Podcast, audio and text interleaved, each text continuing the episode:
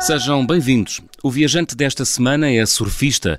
Atrás das ondas já foi a cerca de 30 países, entre eles México, Indonésia e Nicarágua. Surfou também na Amazónia brasileira, já vamos saber como e porquê. Durante a pandemia percorreu Portugal de caminho a Sagres, de bicicleta, carregando, claro, uma prancha de surf em busca de ondas e histórias, mas a última viagem e talvez a mais marcante no percurso nosso viajante foi à Costa Rica, onde gravou uma série para o YouTube pura vida. João Kopke, bem-vindo às Conversas do Fim do Mundo. Olá, está tudo bem?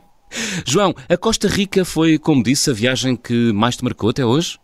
Um, é provavelmente sim, foi porque foi a mais, a mais recheada de todas. Talvez a Amazónia, por ter sido a primeira viagem que eu fiz, um, mais, ou seja, a primeira viagem muito, muito, muito aventureira que eu fiz sozinho teve o episódio mais marcante, mas a Costa Rica como um todo foi sem dúvida a viagem que mais que, que mais me marcou e posso explicar porquê se quiserem. Claro, explica. Um, no fundo foram 25 dias em que nós íamos com um objetivo de captar histórias. Nós estávamos a filmar, primeiro para a Sport TV e depois agora a série acabou ontem de sair toda no, no YouTube.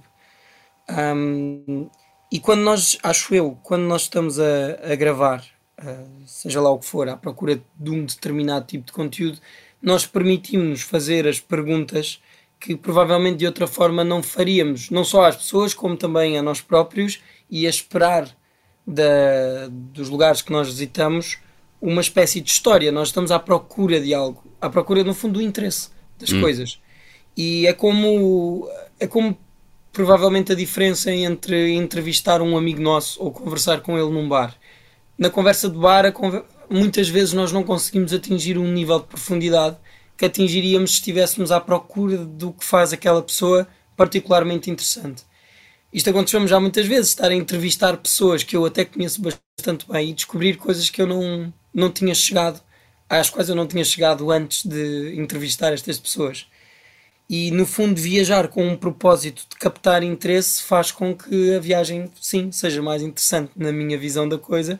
E portanto foram vulcões foram foi vida selvagem ou seja andar a 2 ou 3 metros de crocodilos de água salgada de 5 metros de comprimento subir vulcões durante a noite um, são, são certo tipo de coisas que eu acho que eu não faria se estivesse simplesmente a viajar. Se calhar fazia uma uh, por exemplo, como fiz na Amazónia, mas eu lembro-me, na Amazónia, um, a diferença foi talvez que sim, eu tive a aventura da minha vida, uhum. mas por outro lado, quando estava cansado, descansava. Quando achava que estava bom de fotografias, parava de tirar fotografias e estando a produzir conteúdo, a gravar, isso não acontece. Nós damos sempre aquele passo extra na procura por interesse. Uhum. E que histórias é que tu encontraste na Costa Rica, João? Olha, entre hum, entre obviamente muitas outras, um, talvez a mais marcante foi a subida ao vulcão, ao Rincón de la Vieja, que é um, é um vulcão que tem mais ou menos, é uma, pronto, é uma montanha, não é? Um vulcão, é um cone, um, que está no topo de uma montanha que está mais ou menos a 2000 e alguma coisa metros. Um, só que não é necessariamente eu não vou, dizer, não vou dizer que é ilegal, mas não é muito comum fazer-se este tipo de coisas e há realmente uma parte que eu acho que era preciso umas autorizações que, uh, que nós não tínhamos. Hum. E, portanto, é preciso subir durante a noite por duas razões. Esta é uma, a outra é que o momento mais, um, mais fascinante de ver um, um fenómeno destes, não é? Tipo um vulcão a destapar-se das nuvens ou coisa do estilo, é o amanhecer Há uma lenda em torno desse vulcão. Ainda a sabes de cor, João? Sei, sei, claro que sei. É, marcou mesmo muito a viagem, então, claro que sei. Basicamente, pronto, toda a Costa Rica era povoada por tribos e hum, existiam duas tribos rivais nas, uh, nas vizinhanças do, do vulcão. E há um rapaz e uma rapariga, de, ou seja, um de uma tribo e outro de outra, que, que se apaixonam. E hum, e o fruto desse amor foi um filho. Só que o pai da rapariga uh, apercebe-se deste, deste amor, no fundo, proibido e, e mata o rapaz. E neste, neste, nisto que aconteceu, a rapariga ficou com o filho e, hum, morta de amor, digamos assim, sobe ao vulcão e atira o filho para dentro do vulcão e passa a viver lá. Ou seja, o filho morre, obviamente, e ela passa a viver lá. Uh, com os anos, a rapariga torna-se uma velha e hum, começa a conhecer melhor a floresta e as folhas medicinais e os frutos e todas as toxinas que podem ser curas e passa a ser uma velha curandeira que habita nas, hum, nas digamos, nas margens da cratera do vulcão, digamos assim, e hum, começa a ser procurada pela, pelas populações que viviam ali à volta e que tinham que subir o vulcão uh, para, um, para ser curadas de, das suas maleitas, seja lá quais essas maleitas fossem, porque a velha tinha o conhecimento da floresta que capacitava, uh, que a capacitava para, pronto, para tratar das pessoas. Uhum. E hum, não sei, eu, eu, diria que as pessoas provavelmente ficariam curadas pela subida, porque a subida em si é um, é um exercício tão grande, ou seja, aquilo demora tanto tempo, nós demoramos mais ou menos 6 horas a subir durante a noite um, bastante, muito calor, não é? E passando por vários momentos diferentes, vários biomas diferentes, do nada estamos numa parte mais baixa da floresta e temos uma pegada de um puma no chão, uh, à meia da noite, não é? Apagamos as lanternas e não se vê absolutamente nada, porque por cima estava nublado. Pegada do puma no chão, depois andas mais um bocadinho e está uma cobra numa parte completamente, não é árida, mas é, é, é desprovida de vida, porque é onde passa o rastro do vulcão e, e de repente naquela zona, como, como passa ali a água incandescente e tudo mais, não cresce nada. Andas mais um bocadinho e tens uma floresta tropical, mas já com outro perfil, porque já estás a mil e tal metros, então é muito mais frio. Até chegares lá acima e teres, um, teres um terreno completamente árido, também uh, por causa da passagem do material um, vulcânico ali. Parece que estás na Lua, com muito frio, porque está muito alto e sais dos 25 ou 30 graus cá em baixo para os 9 ou 10 lá em cima e uma subida destas, ou seja, se a pessoa sobrevive a chegada lá, a chegada lá acima, está curada de qualquer constipação, pelo menos. se a velha depois existiu ou não, é lenda, mas, hum. mas o nome e a história são, são muito são bonitos, hum. quase. Rincón de la Vieja, que quer dizer uh, Canto da Velha, não é? O, sim, é sim. esse o nome deste vulcão.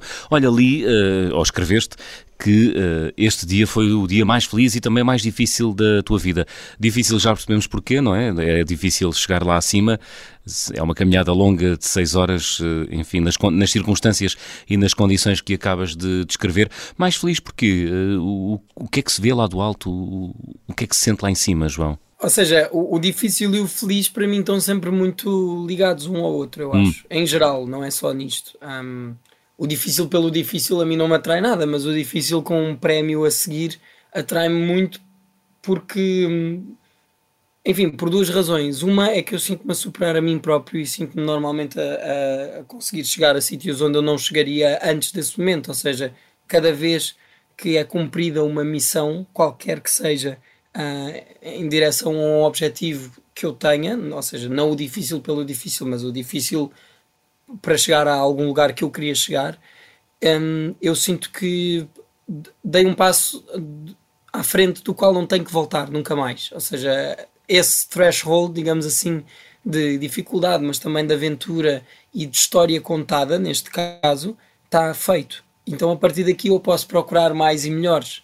Um, um dia haverá o Riding Mart ou qualquer coisa assim, quando o mundo deixar de ser lugar para encontrar histórias interessantes. Espero que isso nunca chegue e acho mesmo que não vai chegar. Hum. Ou seja, a felicidade, além deste desta questão da dificuldade de ser superada e tudo mais, um, prende-se com o facto daquilo ser realmente, acho que o sítio mais bonito onde eu já estive. Nós estamos na cratera de um vulcão que não é daqueles vulcões de lava e tudo mais, é um vulcão com lagoa, mas é um vulcão ativo.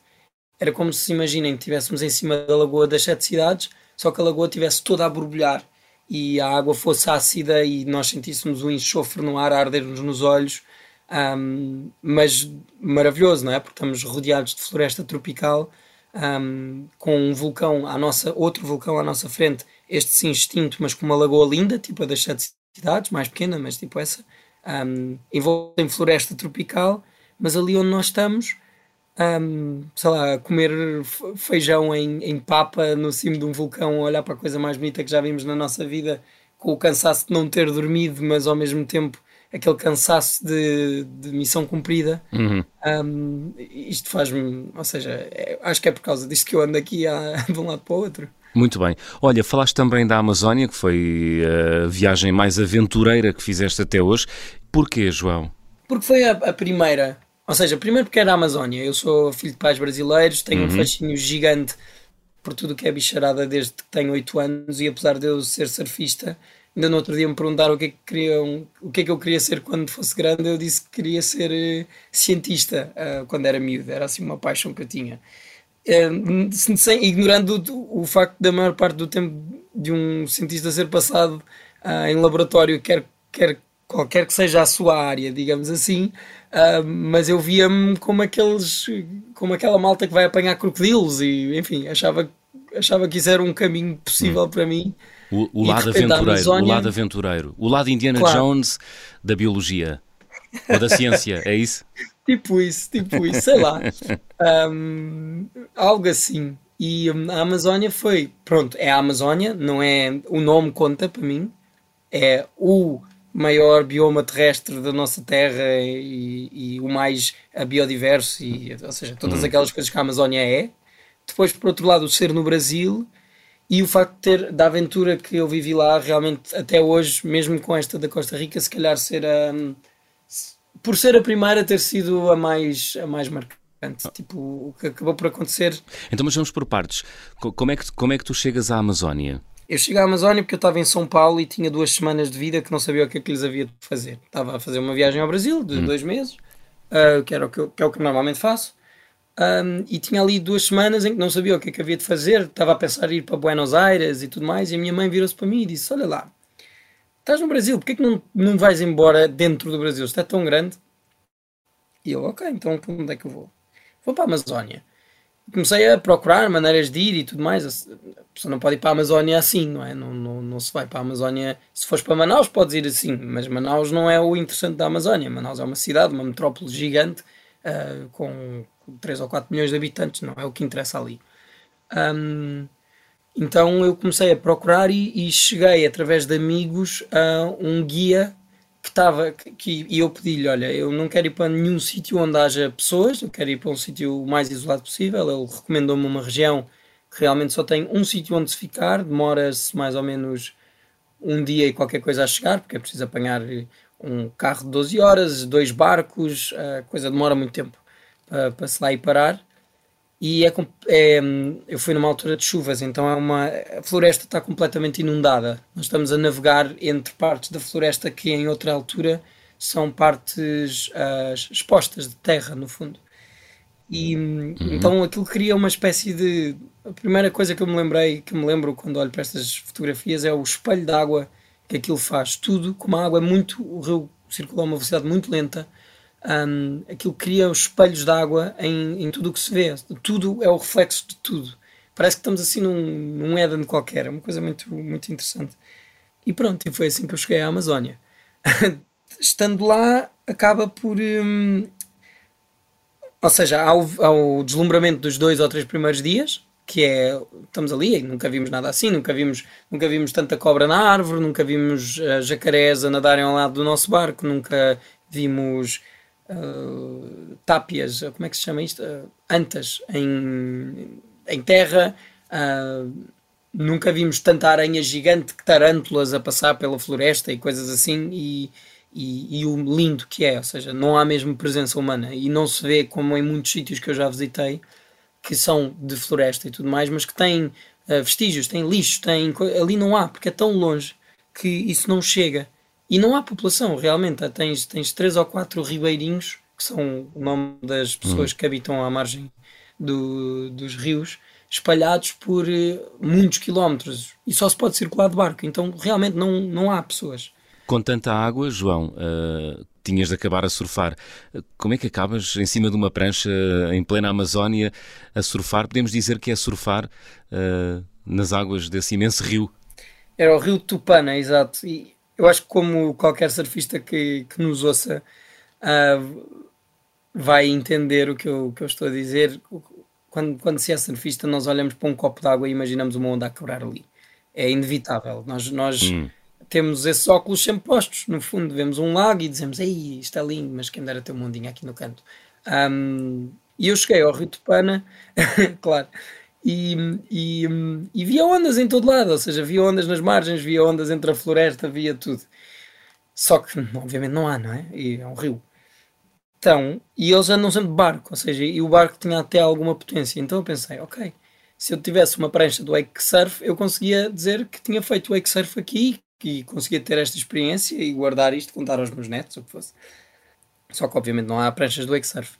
Só que eu fui ficando muito amigo dos, dos guias, como, como estava a contar há pouco, porque eles eram miúdos da nossa idade que tinham no fundo as mesmas paixões, interesses, uh, problemas que eu tenho, só que isolados do mundo, dentro daquele contexto. Mas não deixam de ser uh, muitos jovens adultos à procura de um propósito na vida e tudo mais, só que aquele dentro daquele uhum. contexto.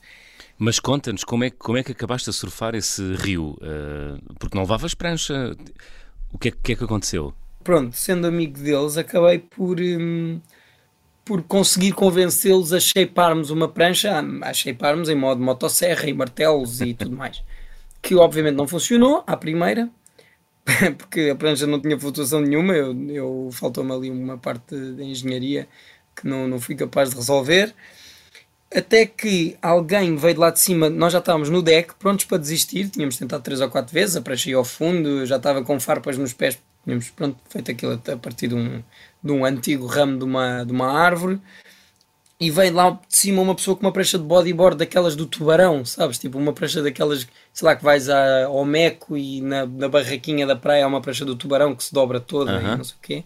E nós pegámos aquilo à nossa prancha, ou seja, deu a flutuação mas o shape da nossa prancha estava bom. Era bom para cortar a água, para fazer o que nós precisávamos de fazer. Muito bem. E deu ali uma tarde muito divertida em que não só eu adorei a experiência, como também consegui andar a guiar o barco e tudo mais para eles. Um, os, dois, os dois rapazes da minha idade, guias, que, que, lá estavam, terem feito uma coisa que nunca tinham feito na vida. Tipo, então foi, foi brutal estar uma semana toda com alguém a ensinar-me tudo sobre a floresta e deixar lá também um bocadinho de algo que eu também podia devolver, uma experiência. Foi, foi brutal. E foi assim que acabaste a surfar uh, na Amazónia e não uh, na famosa Pororoca. João, estamos a chegar ao final da primeira parte, abrimos o álbum de viagem.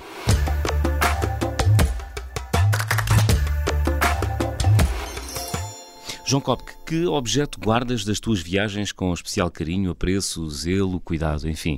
Aquele objeto que para ti é uma espécie de troféu.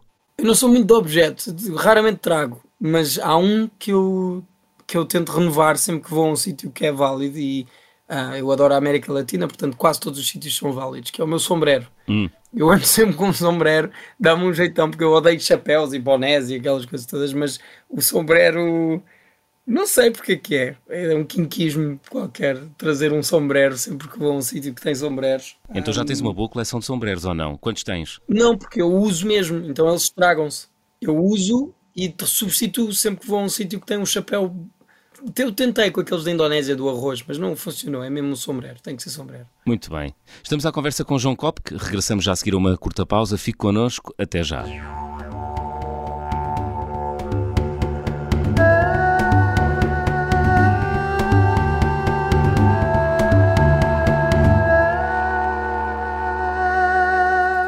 Segunda parte das conversas do fim do mundo, estamos à conversa com o surfista João Cop. João, na primeira parte, contaste-nos um pouco das tuas aventuras em duas grandes viagens que realizaste na Costa Rica e também na Amazónia brasileira. Durante a pandemia, percorreste os 700 eh, quilómetros da costa litoral oeste portuguesa, entre Caminha e Sagres, de bicicleta, com uma prancha, foste à procura das melhores ondas e também das melhores histórias da nossa costa. O que é que te fez lançar nesta aventura? Ainda não conhecias a costa portuguesa bem, suficientemente bem? Não, foi, foi precisamente o contrário. Então. Por conhecer a costa portuguesa tão bem, acho eu, e vou conhecendo mesmo, um, quis vivê-la de outra forma. Ou seja, eu não podia não viver a costa portuguesa nesse, nesse verão, não é? Por Covid. Um, e estou um bocadinho. Ou seja, eu não adoro o verão, não sou o maior fã do verão, confesso.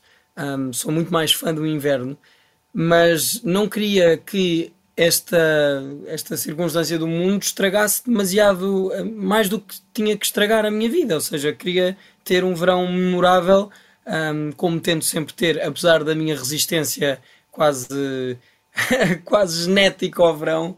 Um, eu queria mesmo assim transformá-lo, como consigo sempre, num verão incrível. Hum. E, e por outro lado, tinha que dar um propósito ao verão, ou seja, tinha que dar um propósito de trabalho ao verão, de, associado à produção de conteúdo, à, à procura de histórias e tudo mais. Um, não podia fazê-lo como nos outros anos, indo à Indonésia ou ao México ou à Nicarágua, ou seja lá onde fosse. E achei que se eu uh, visse o meu país e a minha costa, que eu já conheço tão bem, um, de outros óculos, ou seja, não pelos vidros de um carro, mas uh, pelo, ao ritmo que o, o, andar de bicicleta leva, que nos permite, sei lá, passar por uma árvore e ir a vê-la durante tanto tempo que nós conseguimos analisar. É outro ritmo, não é? É outro ritmo um, de bicicleta, não é? Claro. Imagino que a pé seja, ou seja, literalmente o, o, a forma como nós fazemos o caminho muda tanto a viagem como o destino. Um, andar de bicicleta em Portugal deve ser mais parecido com andar de bicicleta um, em França do que. Ai, eu não sei se esta ideia vai fazer sentido, mas no fundo, andar de bicicleta em Portugal e andar de bicicleta em França é tão diferente como andar a pé em Portugal e. Ai, mentira, estou a inventar. Não sei muito bem, mas acaba por. Muda, a muda, muda a percepção, não muda é? Muda a viagem. Muda a viagem e muda Sim. a percepção que nós temos dos lugares, ou não? No teu caso mudou? Mudou completamente. O que é que mudou? Um, porque eu olhei para detalhes que eu nunca tinha reparado em zonas que eu conhecia muito bem. Olha, por exemplo Olha, por exemplo, eu nunca tinha atravessado. Um, é o Mira que sai ali em, Mira, em Vila Nova de Mil Fontes. Uhum. Sim. Não estou a inventar. Ok. Eu nunca tinha um, estado no meio do Mira. E eu, como estava de bicicleta, eu tentei fazer todas as travessias que tivessem que ser feitas por ferries e tudo mais, sempre por ferries e tudo mais. Nós, obviamente, tínhamos um carro de apoio e quando era preciso tipo, dar voltas e tudo mais, às vezes fazíamos isso, mas eu tentei sempre a ser fiel à questão da bicicleta sempre foi possível e acabei por atravessar o rio de num, num pedalboard insuflável gigante com as duas bicicletas pedi um amigo meu para me ajudar a remar para o outro lado e um amigo meu alentejano e acabei por estar ali no meio do rio com uma bicicleta porque tive que resolver aquele problema uh, das travessias, não é? Esse e tantas outras coisas. De repente nós podermos sempre que vemos alguém com quem queremos falar de bicicleta, nós podemos. Nós podemos parar e conversar. Ou falar que estamos numa autoestrada, parece que é um bocado um túnel do tempo. Não é tão agressivo como um avião, que nós fazemos literalmente um teletransporte, só que é um teletransporte pouco tecnológico que demora, demora 8 horas, mas não deixa de ser essa a sensação. Um, de carro, o que acontece é, é a paisagem ah, vai mudando sem a nossa atenção até porque as autoestradas e tudo mais estão separadas. Ali não, ali nós estamos, nós sentimos o chão, é uma coisa estranha, nós sentimos o chão a mudar porque a trepitação da bicicleta muda e isso faz-nos uh, sentir a viagem. É uma, é uma é uma dimensão que não se explora quando nós estamos enfiados dentro de um carro com ar-condicionado. Foi uma aventura que durou quanto tempo, João? Durou, ela foi feita por partes, portanto, ela foi tipo duas semanas, depois uma semana em Lisboa e mais duas semanas. Foi tipo um mês e qualquer coisa. Sempre de bicicleta, costa abaixo, de caminha até Sagres. Tu tens uma forte presença nas redes sociais, tens milhares de seguidores no Instagram, os teus vídeos no YouTube são muito vistos. É para isso que viajas ou é também para isso uh, que realizas as tuas viagens, para produzir conteúdos para as redes? Olha, se eu te for sincero, a, a brincadeira de ter redes sociais foi uma tentativa de perpetuação de viajar o máximo possível e não o contrário. Ou seja, eu, eu tentei que a minha vida pudesse ser ao máximo um, aquilo que eu me divirto a fazer e não, e não o contrário. Tipo, eu viajava muito por causa do surf, uhum. uh, adorava o estilo de vida do surf competitivo e tudo mais, não pela parte tanto da competição, mas pela parte de andarmos sempre de um lado para o outro e de conhecermos pessoas e de termos experiências e tudo mais. E, e tudo o resto, ou seja, por exemplo, trabalhar as redes sociais e tentar uh, chegar ao máximo número de pessoas possíveis, foi primeiramente para poder viajar mais. Hoje em dia, um, eu diria que os propósitos uh, se alteraram um bocadinho. Obviamente, eu eu não, não tenho, tenho muita sorte. A vida que eu escolhi é uma vida que eu gosto mesmo e se correu muito bem, viajo muito e é das coisas que é talvez a coisa que me faz mais feliz nesta vida. Um, mas também um, eu fui começando a perceber que, que esta minha curiosidade pelas coisas é um bocadinho contagiante. Uh, acaba por, por chegar a pessoas que de outra forma não gostariam de determinados temas e não aprenderiam determinadas coisas. E o facto de ser um, pá, honestamente, um puto que viaja e que faz surf, mas ao mesmo tempo gosta de história, gosta de biologia, tenta estar atento aos detalhes e contar essas histórias, faz com que as pessoas, pelo menos é o feedback que eu tenho recebido e enche-me de orgulho, eu fico mesmo feliz quando ouço algo assim, faz com que as pessoas prestem um bocadinho mais de atenção. E eu sinto que prestar atenção prestar atenção é quase que um, um primeiro passo para hum. sermos uh, pessoas mais sensíveis, uh, não só perante nós próprios, mas perante os outros e todos os outros. Uh, vou, vou ser um bocadinho energias malucas aqui, mas perante todos os outros seres nesta terra com quem partilhamos o nosso espaço, e isso é. Hum, eu acho que isso é importante.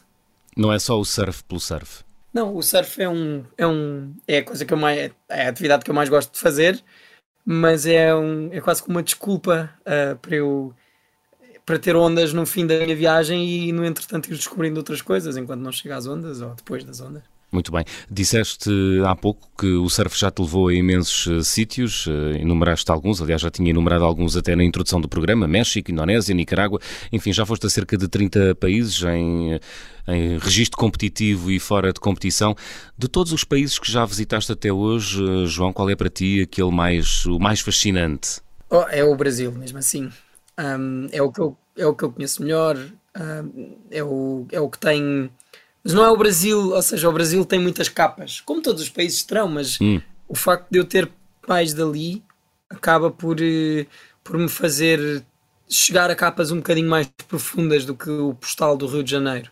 Um, mesmo o próprio Rio de Janeiro, quanto, quanto, mais fundo nós vamos em conhecer pessoas, em conhecer pessoas de muitos estratos sociais diferentes, a mais lugares as pessoas acabam por. É sempre as pessoas em todos os sítios, mas as pessoas acabam por nos levar a lugares.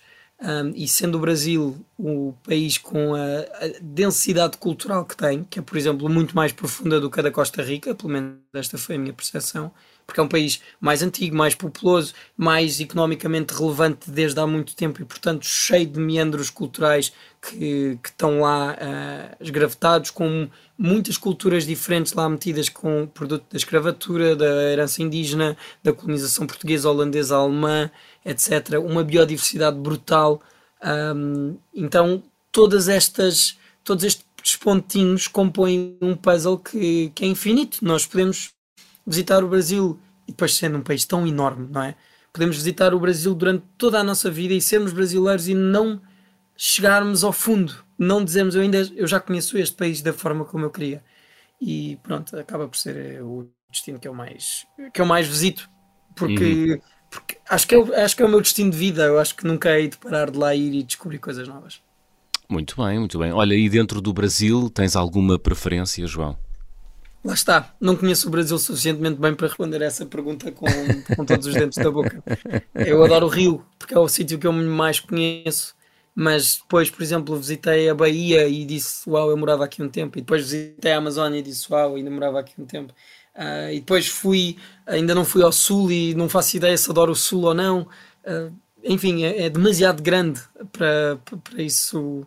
Acho que ninguém conseguiria responder isso de forma honesta sem visitar bem o Brasil e, e é impossível visitar o Brasil bem uma vida toda, quanto mais, quanto mais nos meus teus anos, 20, uau, e 6 anos. 26 anos. Olha, João, há, uma, há um mito uh, na cultura do surf que é a onda perfeita, não é? Também alimentas esse sonho de procurar a onda perfeita?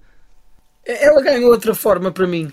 Um, hoje em dia, a onda perfeita, se não estiver associada a uma, a uma história, um, para, para mim, a onda mais perfeita é aquela que de, de onde eu vier com, com mais memórias, com mais lembranças, com mais histórias, com mais aprendizagens.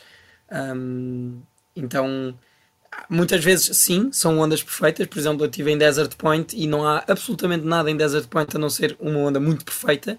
e isso gerou momentos inacreditáveis. Uh, foi dos melhores dias da minha vida. Passei, passei tipo, sei lá, 12 horas na água. Desert Point, que é em. Na Indonésia, é na ilha de Lombok, na Indonésia.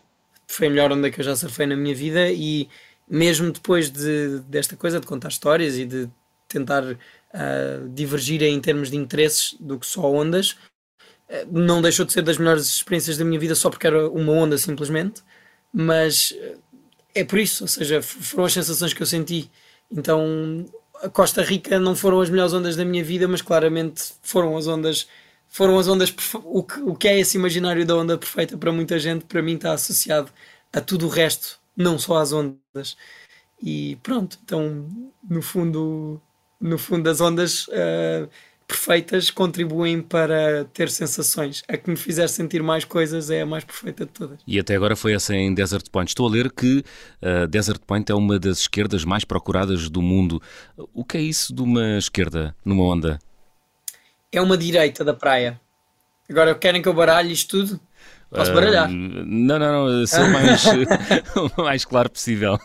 mais claro possível. Então, imaginem a esquerda nós vemos a partir de quem rema para a onda. Então, eu estou a remar para uma onda, em teoria uhum. estou apontado à terra, não é? Ou seja, estou, estou a remar em direção à terra, porque estou a remar para a onda. A onda uhum. vem do mar para a terra, correto? Sim. Mediante o lado que eu vou, se eu vou para a esquerda, literalmente, ou seja, dropo a onda, que é ponho-me em pé em cima da prancha e deixo a onda e vir para a esquerda, eu estou a ir para a esquerda. Se eu estiver a ir para a direita, estou a ir para a direita. De terra, a percepção vai ser a oposta, porque eu estou apontado para o mar, então alguém que esteja a ir para a esquerda, de terra vai estar a ir para a direita. Isto, isto é. Isto é. Hum, isto tem que se lhe diga. Hum. Então, porquê? Só isto, mas a malta baralha-se imenso com estas coisas. Mas porquê? Porque muda alguma coisa virar à esquerda ou virar à direita numa onda? Muda. Se eu virar à direita numa esquerda, vou contra a espuma e caio. Ah. Ou, ou, não aproveito a onda. Nós queremos estar a surfar a parede da onda, ou verde da onda, não a espuma da onda. Uhum. Então eu tenho que decidir para que lado é que eu vou. Depois, dependendo do fundo do mar ou dependendo da direção das ondula da ondulação, as ondas podem ser para os dois lados, podem ser predominantemente esquerdas, podem ser predominantemente direitas. Neste caso é uma esquerda que para mim, que sou goofy, ou seja, eu servo de frente para as esquerdas, é um sonho. Onde é um tubo do início ao fim, onde é tipo são, sei lá, 300 metros de onda em que nós estamos a maior parte do tempo dentro de um, de um tubo. Isso não acontece em Portugal. Não há nenhuma onda assim em Portugal. Uau. Há muito poucas ondas assim no mundo, na verdade. Uau! Então Portugal não é um paraíso para o surf, como se costuma dizer, ou é? É? É. Portugal é um paraíso para o surf, mesmo. É tão paraíso para o surf, por exemplo, no inverno eu cheguei à conclusão que não vale a pena sair daqui. Não vale mesmo. Não há nenhum sítio melhor no inverno do que ou seja, a não ser que eu veja, ok, vai entrar um swell incrível especificamente para ali e tem que marcar um avião em cima da hora, pode acontecer. Em termos de consistência, para mim não vale a pena sair de Portugal no inverno. Não, não é um. No verão, é a única coisa que eu quero fazer é sair de Portugal. Porque não prestam as ondas Não surf, prestam as ondas, não. não prestam. Eu não gosto. Ou seja, eu, eu às vezes sinto-me um bocadinho claustrofóbico no verão com a quantidade de pessoas a querer fazer tudo um, o que envolve, sim, estar perto da praia, mas em geral tudo. As pessoas no verão vivem tudo, o que não há noutra altura, e é uma euforia que eu acho que às vezes sobrelota um bocado as coisas, e, mas eu percebo também, não é? Eu, eu passo a vida enfiada em praias e a tentar viajar e tudo mais, e, e portanto não sinto essa ânsia de no verão ir para todo lado ao mesmo tempo e tal. Uhum. E, e depois sim, não há ondas, é, é terrível. A água é fria, não há ondas. Um, no verão é para ir embora, no inverno é para estar cá. Olha, já te aconteceu marcar assim um voo uh, de repente para ir procurar uma onda? E ela não estar? Ou, ou e ela estar? e assim? ela estar? Ir à procura? Marcar um voo de, de repente para ir eh, procurar uma onda perfeita? Já, já, já. Claro que já. Uh, já aconteceu algumas vezes, mas uh, honestamente a, a, vez que foi menos. A vez que mais me marcou foi, não foi voo, foi carro. Foi no, no País Basco uhum. uma onda que se chama Mundaka, que também é das esquerdas mais procuradas do mundo. É uma onda, foi a segunda melhor onda que eu já surfei na minha vida, que, que funciona com condições muito específicas e com dias muito específicos. E nós decidimos, tipo, às, sei lá, 4 da tarde ou 5 da tarde, que íamos arrancar para lá e é uma viagem de 10 horas. Então nós íamos chegar às tantas, é um pueblo muito pequenino um, que não tem nada e portanto nós chegámos lá e não tínhamos onde ficar. Um, foi naquela expectativa porque nós não conhecíamos bem a onda, então não sabíamos também se aquilo ia estar a dar no dia seguinte ou não. Todo aquela, o imaginário de no surfar aquelas coisas surfistas do carro são maus, uh, que, que, existem. Olha, infelizmente é uma parte do surf que eu não gosto, mas eles existem. E lá existe, existem bastante. Que eu não gosto, mas eu cria uma espécie de um imaginário, de uma cultura um, associada ao surf. Não é só o desporto. O surf, de longe, que não é só um desporto, é, um, é uma cultura, é uma, é uma subcultura das sociedades, digamos assim. O que, o que, é que isso quer dizer? Eu tenho lido muito isso uh, em, em, em, muitas entrevistas e, e, em muitos relatos de surfistas viajantes que dizem que o surf é uma cultura. Como assim? Não é só um desporto, João? Não, não é só um desporto de todo. Um, os surfistas ainda hoje estava a falar disto. Há, há determinadas formas de estar no, no mundo, acho eu, que hum, estão associadas a, a, a, tipos de comportamentos, a crenças, a, a, identidades partilhadas, como sendo, sei lá, o mundo do rock, vamos supor, ou o mundo da caça submarina, como acabei agora de entrevistar o, o André Domingos, que é campeão da Europa de caça submarina, um, e nós falamos a mesma linguagem que esta gente toda, no sentido em que hum, a nossa atividade não é só uma atividade, ela é esta forma de estar que, que tem valores próprios, que tem ideias próprias, uh, que tem comportamentos próprios.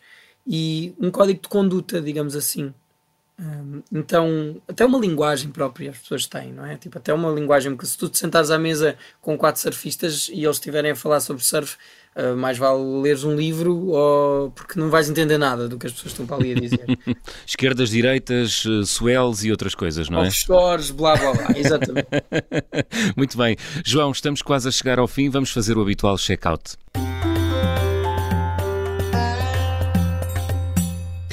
João, uh, pedia-te para completares as seguintes frases. Na minha mala vai sempre? Uma, um canivete. Um canivete. Porquê é que levas sempre um canivete? Para que é que serve um canivete? Um surfista precisa de um canivete? Um viajante precisa de um canivete. Como é que o viajante vai cortar uh, ah. aquela baguete cansada na beira da estrada? É preciso um canivete. Aquela, desculpa, não percebi? Aquela baguete cansada ou aquela coisa qualquer que as pessoas têm que arranjar para comer, ou uma corda, ou. O canivete é muito importante. O carimbo de passaporte mais difícil de obter até hoje foi? Uh, não houve nenhum particularmente difícil.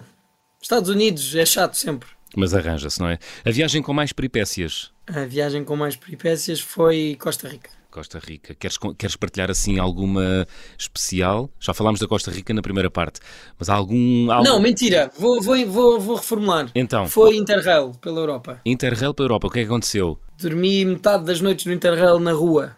Passei frio e não tomei muito banho. Hum, mas não fizeste verão? Passaste frio de verão? Paris às vezes dá assim umas, umas ventanias frias, eu não sei explicar porquê, mas eu apanhei Paris muito frio, estava a tentar dormir à margem do Sena, correu muito mal, acabei a noite a dormir num parque de estacionamento um, subterrâneo, meio com os copos, foi, foi curioso. E a maior parte das noites foram assim, e nunca tínhamos bilhetes para os comboios, então dormíamos sempre em todo lado, e gastei muito mais dinheiro do que tinha e todas aquelas coisas que, enfim, que têm que acontecer no Interrail e que felizmente aconteceram um, e que eu acho que o meu threshold de idade para voltar a fazer uma dessas, viagem assim tão vagabunda, que é incrível e é lindo e é maravilhoso, mas está quase a acabar. Eu, ter, eu diria que mais de 3 ou 4 aninhos e, e, já preferia não viajar dessa forma em cidades. Na selva é outra coisa, hum. mas em cidades dormir no chão. Hum, não é muito agradável, não é? Já não quero. olha, a refeição mais estranha que comi, qual foi, João?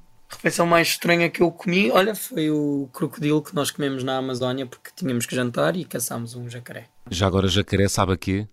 Jacaré sabe a... Hum, é uma mistura de peixe com frango. Hum. Textura do frango e, e sabor a peixe com umas nuances, mas é assim a melhor maneira que eu tenho de ilustrar. A recordação de viagem mais cara? Recordação de viagem mais cara. Recordação, experiência. Mas tem que ser boa ou pode ser má? É, pode ser boa e má. Partilha uma. Ah, a recordação de viagem mais cara, honestamente, é ir ao Havaí e depois estás a voltar do Havaí e dizerem-te que tens que pagar 600 euros para levar as pranchas de volta e portanto deixei só lá as pranchas. Ah, ficaram lá. É uma recordação para eles, de mim. Olha, João, para fechar, gostavas de viajar com? Gostava de, de viajar com uma máquina fotográfica. Nunca viajas com a máquina fotográfica? Viajo sempre. Por isso eu gosto de viajar com ela. Ah, muito bem. Portanto, gostas de viajar com a tua máquina fotográfica. João Kopke, agora sim estamos a chegar ao fim do mundo. Que uh, música trazes na mala para fechar o programa desta semana? O Tu Me Acostumbraste do Caetano Veloso. Porquê esta música? Porque é, porque é muito bonita, tem muito de latinidade e tem muito de Brasil e o Caetano vai cantar agora dia 3 aqui em Portugal. Portanto, ando a ouvir muito, gosto muito. Muito bem, muito bem. João Copo, que foi um gosto estar a conversa contigo na última hora. Foi um gosto, João. Obrigado. Obrigado pelo convite. Mesmo feliz. Tu me acostumbraste com a voz e guitarra de Caetano Veloso a fechar a conversa do Fim do Mundo desta semana. Se quiser ouvir o percurso e as aventuras de outros viajantes portugueses, pode subscrever este programa em formato podcast. As conversas do Fim do Mundo regressam de hoje a oito dias. Até lá.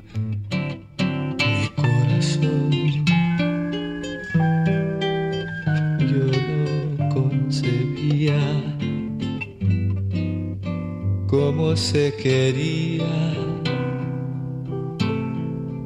en tu mundo raro y por ti aprendí. Por eso me pregunto al ver que me olvidaste, ¿por qué no me enseñaste cómo se vive sin